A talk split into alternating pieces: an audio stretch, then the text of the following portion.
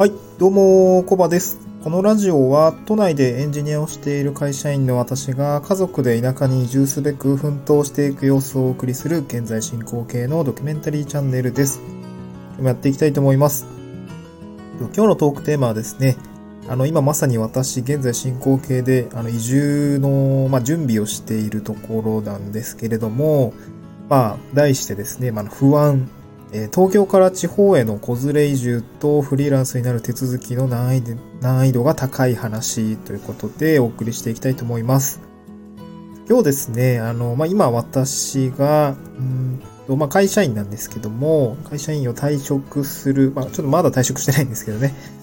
うんと、退職する手続きの方をちょっと進めているところでございまして、まあ、あと、かつ、うんと、まあ、子連れ移住っていうところになるので、あの、まあ、引っ越しの準備とかですね、まあ、何が必要なのかとか、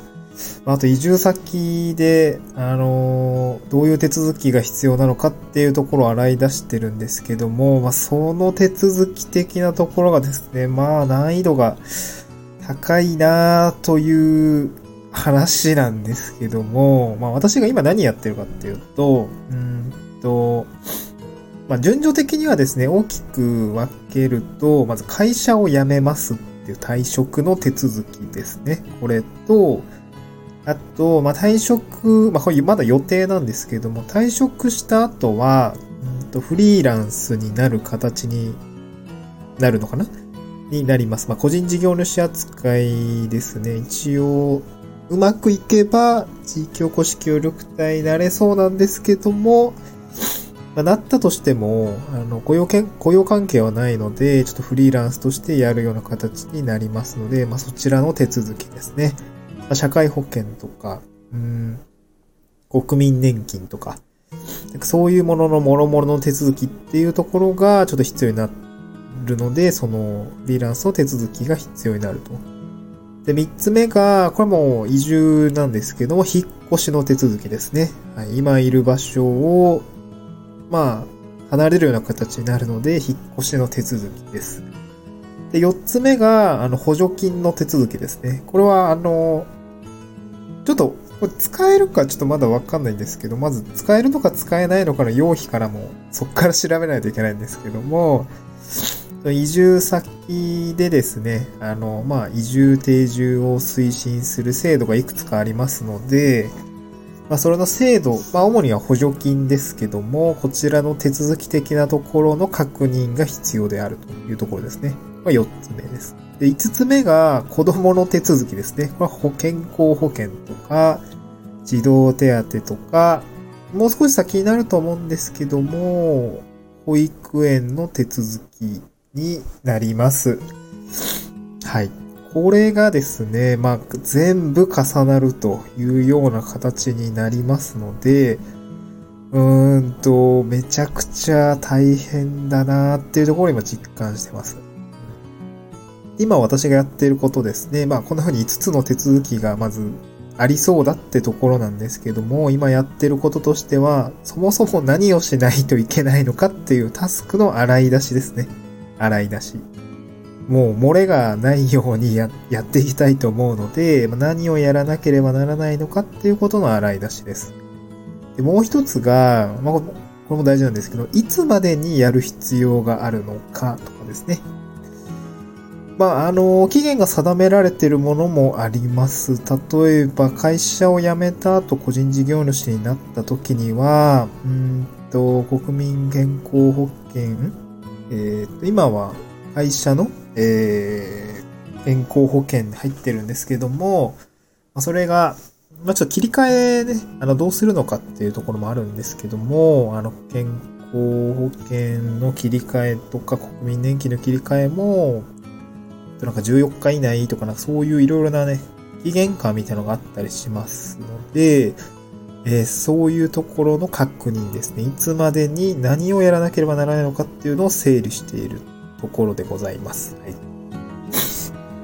で、まあちょっと私もやり出してもですね、えーやる、やることやらなければならないことリストみたいのがですね、もう110件ぐらい、本当に細かいですね。あの、まあ、どれくらいの流動感かっていうと、えっと、この書類を、えー、提出するとか、この書類を、えー、もらっておくとかですね。そういうレベルですね。作業のレベルで、あの、タスクを落とし込んでます。で、それを、今、や、あの、洗い出すと110件ぐらい、あの、あるっていうことですね。これをやらないといけないっていう感じです。はい。で、まあ、見えてきたこととしては、まあ、やるべきことの、が一覧化できているっていうことと、あと、まあ、急いでやらないといけないことの、なんかその、急、急ぎの度合い感っていうんですね。これは、これが決まったら、もうこれすぐやんないといけないみたいな、そういう、ど、どんだけ急いでやらないのかっていうのが、なんとなくこれを見ると、スケジュールが出てくるので、あの、分かってきました。まあ、あとですね、これやるべきことの順序ですね。えっと、会社を辞めるときに、その会社の退職証明書とかですね、それが実は、あの、まあ、妻のですね、えっと、まあ、妻の、えっと、働いてる先に子供を、あの、扶養に入れるような感じになるんですけども、まあ、私の年収がだいぶ下がるので、あの、妻の扶養の方に入れて、うんと、えっ、と、まあ、保険とかですね、健康保険とかも、ちょっと妻の働いてるところの方にちょっと切り替えをするというような形と考えてますので、その、その手続きにこの書類が必要みたいなのがあったりします。はい。あと、児童手当もですね、あの、児童手当移住先の、まあ、引っ越し先ですね。引っ越し先の自治体の児童手当を申請するにあたっても、まあ、今の私の住んでいるところで課税証明書みたいのですね、が必要だったりするので、これをやるためには、あれとあれとあれが必要っていうのが、ちょっと順序がやっぱりあって、そこがなんとなく見えてきました。このやることリストとスケジュールをこう落とし込んでいくと、そういうことが見えてきます。まあ、こういうですね、その、お金の話とかは、なるべく漏らさないようにしたいなと個人的には思ってますね。単純に損するような形になってしまうし、なんか、うーん、まあ、ちょっとまだわかんないですけど、なんか取り返しのつかないことになるとちょっとめんどくさいなと思ってますので、なんかそういうことは、えー、やることリストと、まあ、いつまでに何をしないといけないのかっていうリストにすると、まあ少し安心するというか、あの、本当に移住ってもうめちゃくちゃなんかいろいろ重なると大変なので、なんか少なくとも不安をそぎ落としておきたいなと思って、そういうことをやってます。うん、なので、あの、東京から地方に移住、しかも子連れで移住する場合ですね。で、かつ、移住をきっかけにしてフリーランスになる場合っていうのはですね、もう超えるべき壁が3えっと、二つも三つもないし四つもあるみたいな、そういう感覚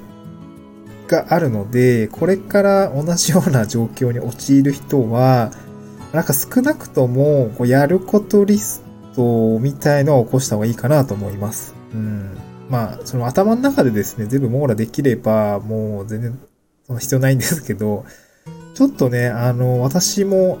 あの、頭のリソースって、ちょっといっぱいいっぱい、まあ、抱えられるレベルの量ではなくなってきたので、えっと、もう本当に紙に書いてやることリストを起こした方がいいかなと思います。やることリストを起こすときにはですね、やっぱスケジュール感的なところもセットになるかなと思うので、